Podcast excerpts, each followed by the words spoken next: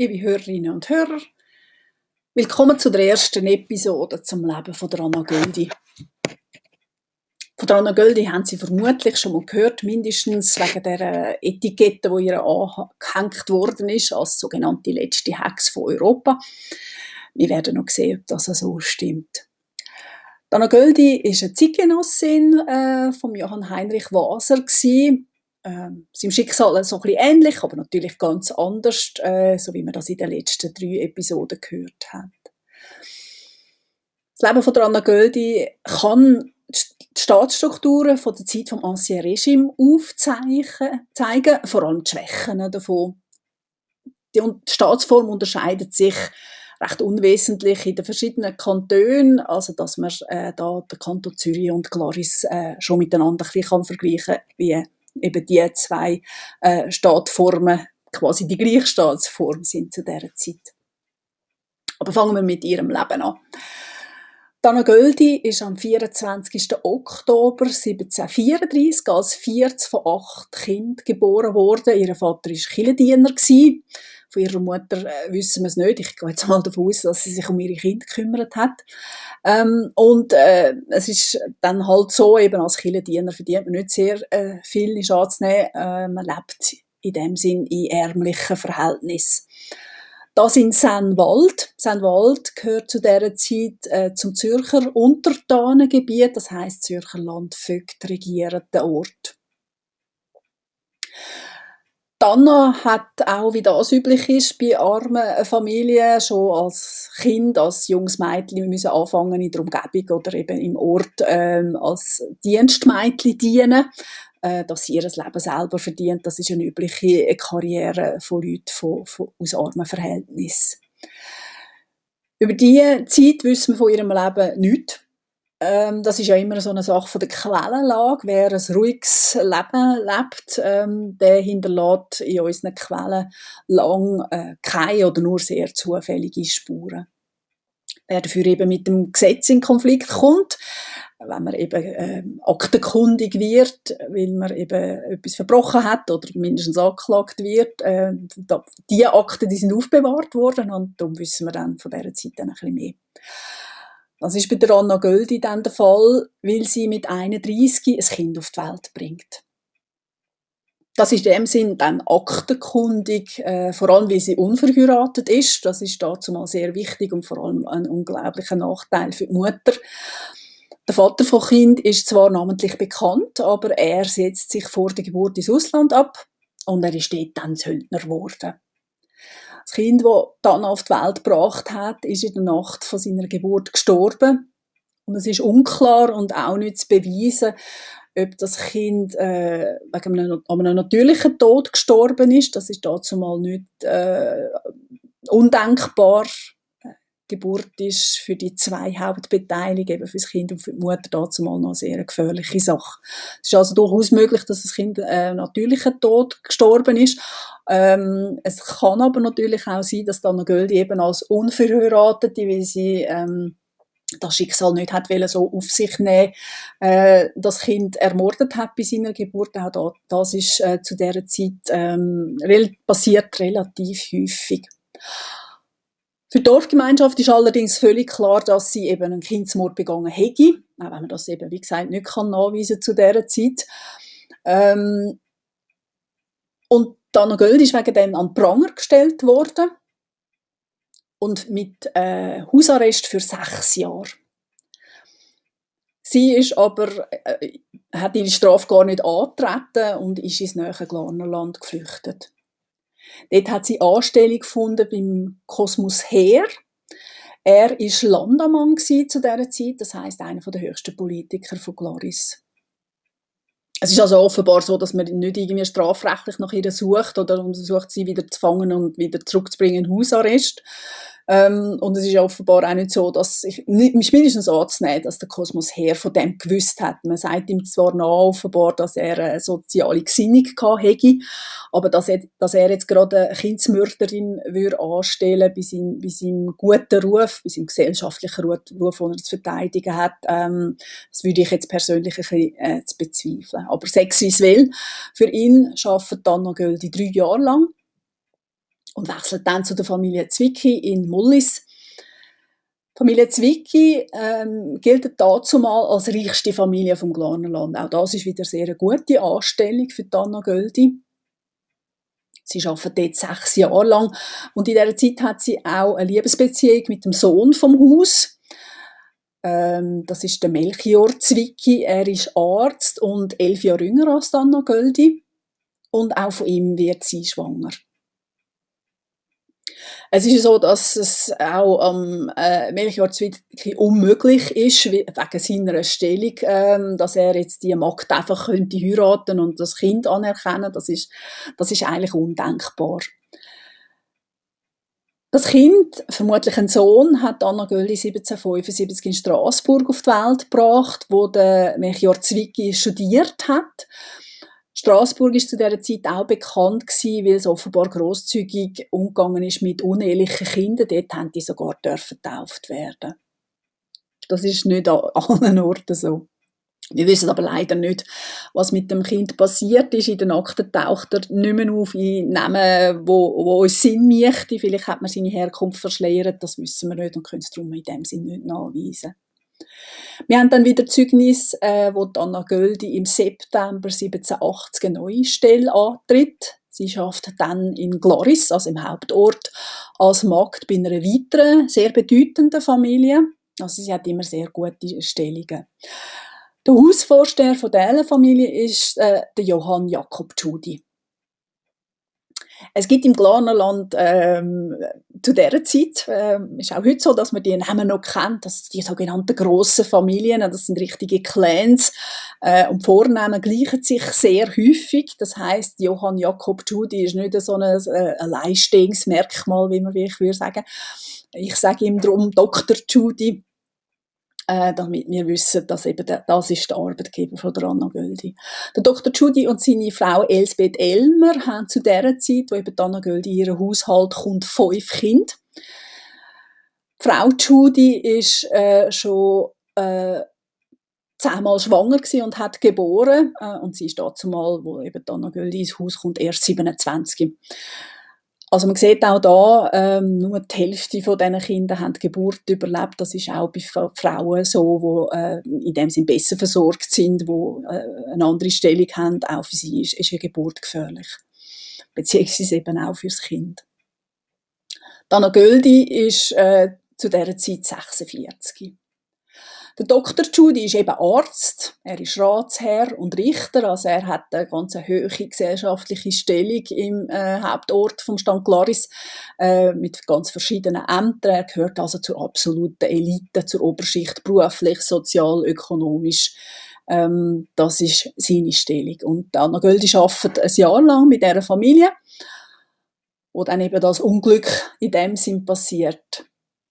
Auslöser ist die zweitälteste Tochter von der Familie, die Anna Maria. Die wird in den Quellen, äh, wie das dazu mal so ein bisschen als Kosename üblich war, Mikeli ähm, genannt.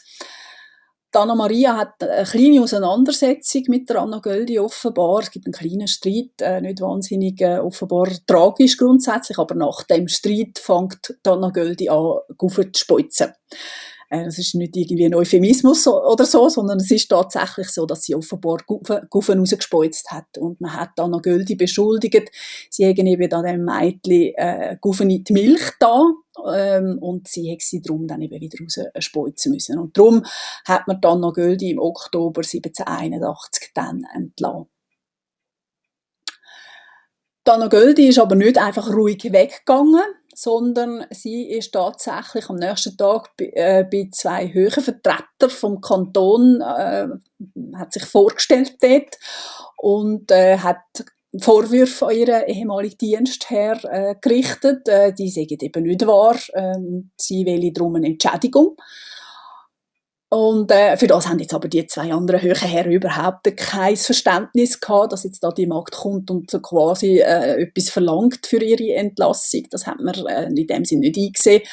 Äh, und sie verlangen jetzt ihrerseits, dass Dana Göldi sich gefälligst beim Herrn Dr. Judy soll entschuldigen und sie soll gefälligst aus dem Land gehen. Und das ist quasi, mindestens meiner äh, Erachtung nach, das ist der Drehpunkt von der ganzen Geschichte. Dass dann noch Göldi, eben, also es ist, äh, zu der, es ist sicher tausendfach passiert, dass ein Markt ungerechterweise angeschuldigt worden ist, entlassen worden ist, mit nichts, äh, kein Zeugnis, äh, kein guter Lohn im Mund, dass man ihre Sachen behalten hat, wie auch immer. Ähm, das hat sicher äh, eben x-mal gegeben. Und es ist vermutlich auch äh, tausendfach so gewesen, dass der Markt hat müssen weggehen, eben weil man der, der gesellschaftliche Unterschied ist einfach so groß, dass man das einfach muss schlucken. Warum sich jetzt Anna Göldi entschi entschieden hat, dass sie das eben so nicht macht, haben, wissen wir nicht. Ähm, aber sie hat offenbar ein, ein Unrechtsbewusstsein, das ich eigentlich schon als recht modern empfinde. Auch wenn sie nur ein Markt ist, ist ihr äh, offenbar total klar, dass das nicht richtig ist, dass das dass ihr ein Unrecht passiert und sie schücht sich auch nicht, eben mit ihren gestandenen 46 Jahren, äh, dagegen anzugehen, zu gehen.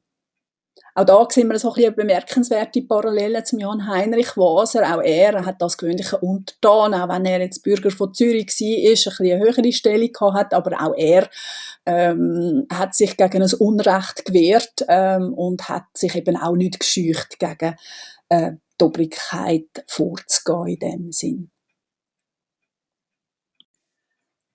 Es ist dran Göldi dann also doch nichts anderes übrig geblieben, als am nächsten Tag eben wieder ins Haus von Dr. Judy zu gehen und ihre Habseligkeiten zu holen.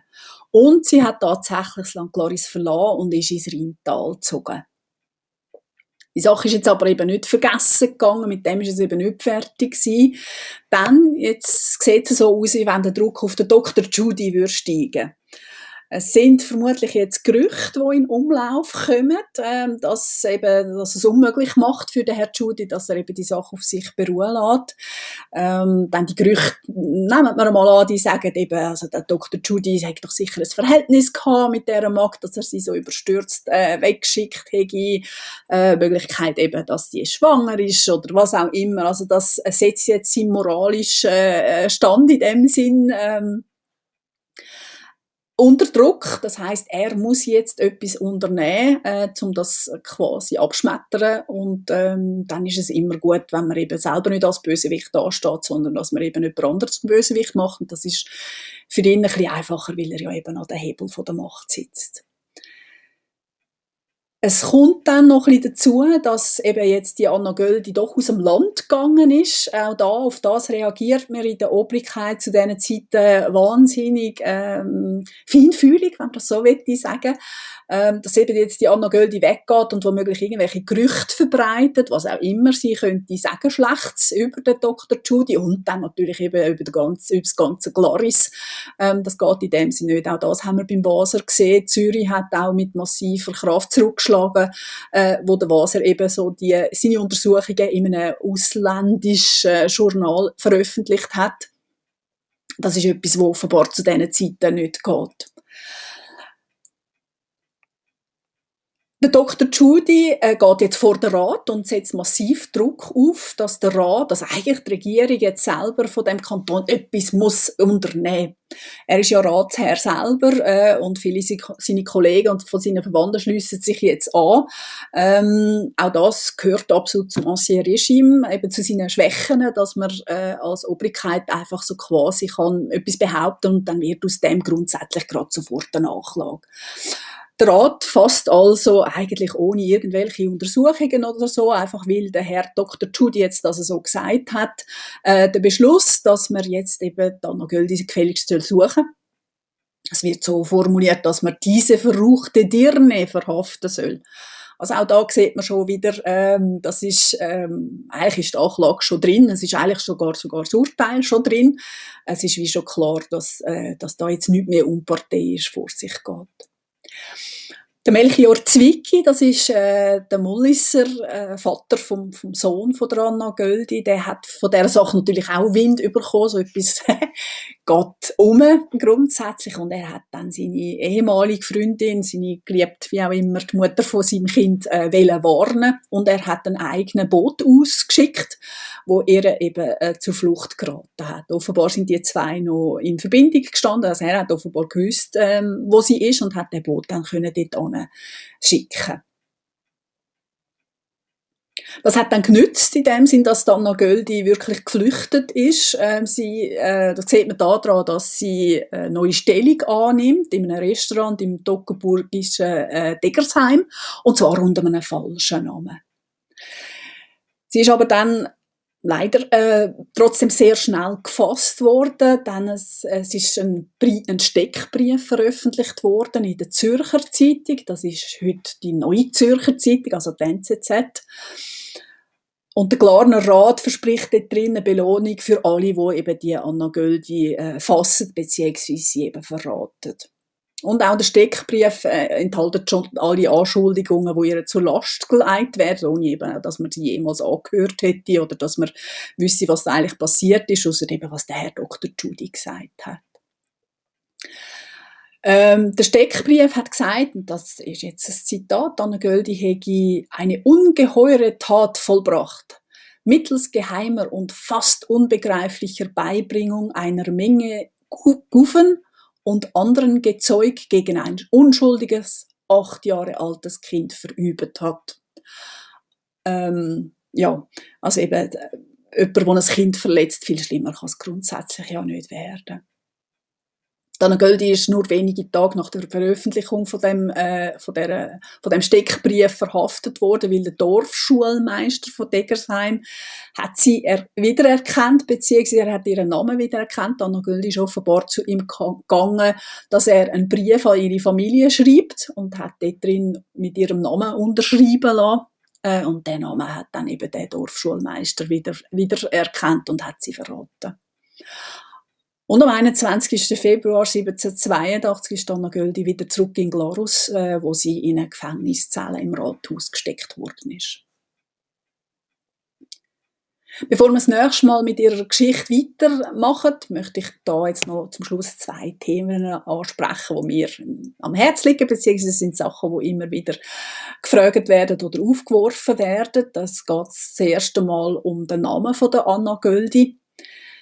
Viele, die über sie geschrieben haben, haben, sie, haben die Magd bezeichnet als Anna Göldin. Zum Beispiel Evelyn Hasler mit ihrem recht bekannten Roman Anna Göldin, Letzte Hexe.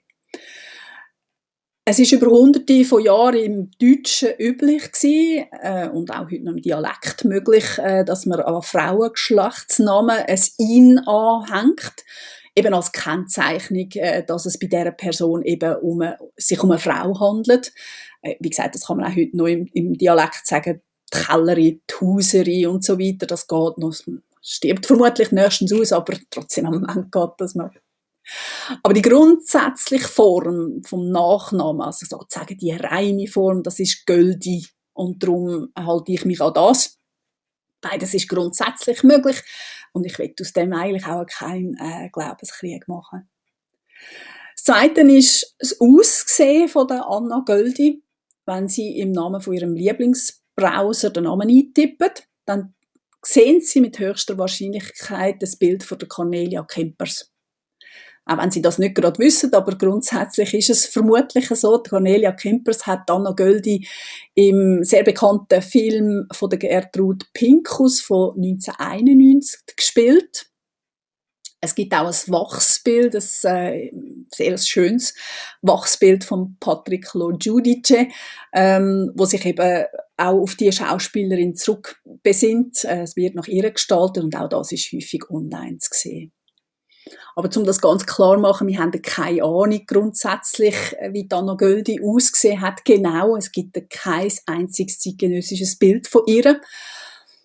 Wir wissen ein bisschen etwas, wir können sich ein bisschen etwas vorstellen, eben wegen dem Steckbrief, wo wir jetzt da vorne gerade drüber geredet haben, der, wo eben von der äh, Kanzlei vom evangelischen Stand vom Kanton, äh, vom Stand Gloris 1782 ähm, rausgegeben worden ist. Und den werde ich jetzt zum Abschluss schnell zitieren, damit Sie vor Ihrem geistigen Auge ein bisschen eine Ahnung bekommen, äh, wie eben die Frau hätte können ausgesehen haben.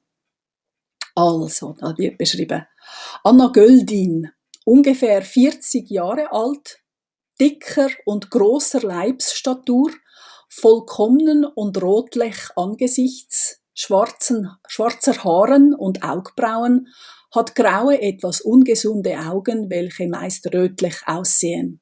Ihr Anschauen ist niedergeschlagen und redet ihre Senwälder Aussprach. Tragt eine modenfarbene Jüppen, eine blaue und eine gestrichelte Schoß, ein damastenen grauen Jopen, weiß kastorin Strümpf, eine schwarze Kappen, darunter ein weißes Häubli und tragt ein schwarzes Seidenbettli.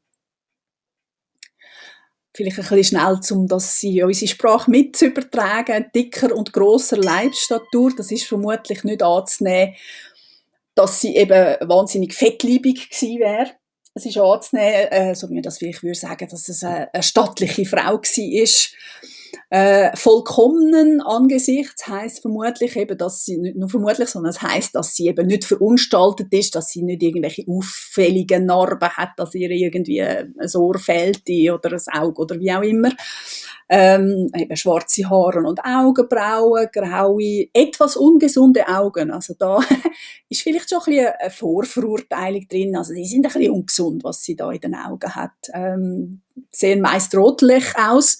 Vielleicht hat sie auch eine Allergie, ähm, dass sie immer ein bisschen rötliche Augen hat. Ihr Anschauen ist niedergeschlagen, was da jetzt heißt, dass sie vielleicht eben ein bisschen gebügt geht wie auch immer. Also es ist nicht niedergeschlagen, dass sie, dass man ihr angesehen, dass sie Depressionen hätte, sondern dass eben, das ist so, wie sie eben vielleicht daherkommt im Moment. Und dann wird eben, also wie sie, wie sie redet, eben, es ist sogar ein Sendwälder Dialekt, den kann man zu dieser Zeit noch unterscheiden von anderen. Und dann eben wird beschrieben, was sie anhat. Auch das macht zu dieser Zeit absolut Sinn. Äh, es ist ja nicht so, dass man dort äh, ständig seine Kleider wechselt. Man hat nicht äh, immer neue Kleider, andere bei sich. Vermutlich gibt es nur eins oder höchstens zwei Sachen zum Wechseln. Das heißt, wenn man eben beschreibt, was sie anhat, das wird sie vermutlich auch ähm, immer an. Das Seidenbettli, das noch am Schluss erwähnt wird, das ist ein Tuch. Also es ist nicht so, dass sie ein Bett umschleicht, grundsätzlich. So viel zu dem. Ich hoffe, dass Sie in zwei Wochen wieder zuhören, äh, wenn das eben dann das ganz große Unglück für unsere Magazin Lauf nimmt. Aber noch schnell als Anmerkung, ich stütze mich bei diesen Erzählungen auf, hauptsächlich auf Quellen. Die liegen mehrheitlich im Landesarchiv Gloris. Seit 1865 ist auch recht ausführlich über den Fall geforscht worden und auch gestritten. Zu dem kommen wir dann vielleicht noch. Ähm, aber als Einstieg äh, empfehle ich Ihnen das umfassende Buch von Walter Hauser. Und wie immer sind die wichtigsten Literatur- und Quellenangaben in den jeweiligen Episodenbeschreibungen hinterlegt. So viel zu dem. Bis zum nächsten Mal und auf Wiederhören.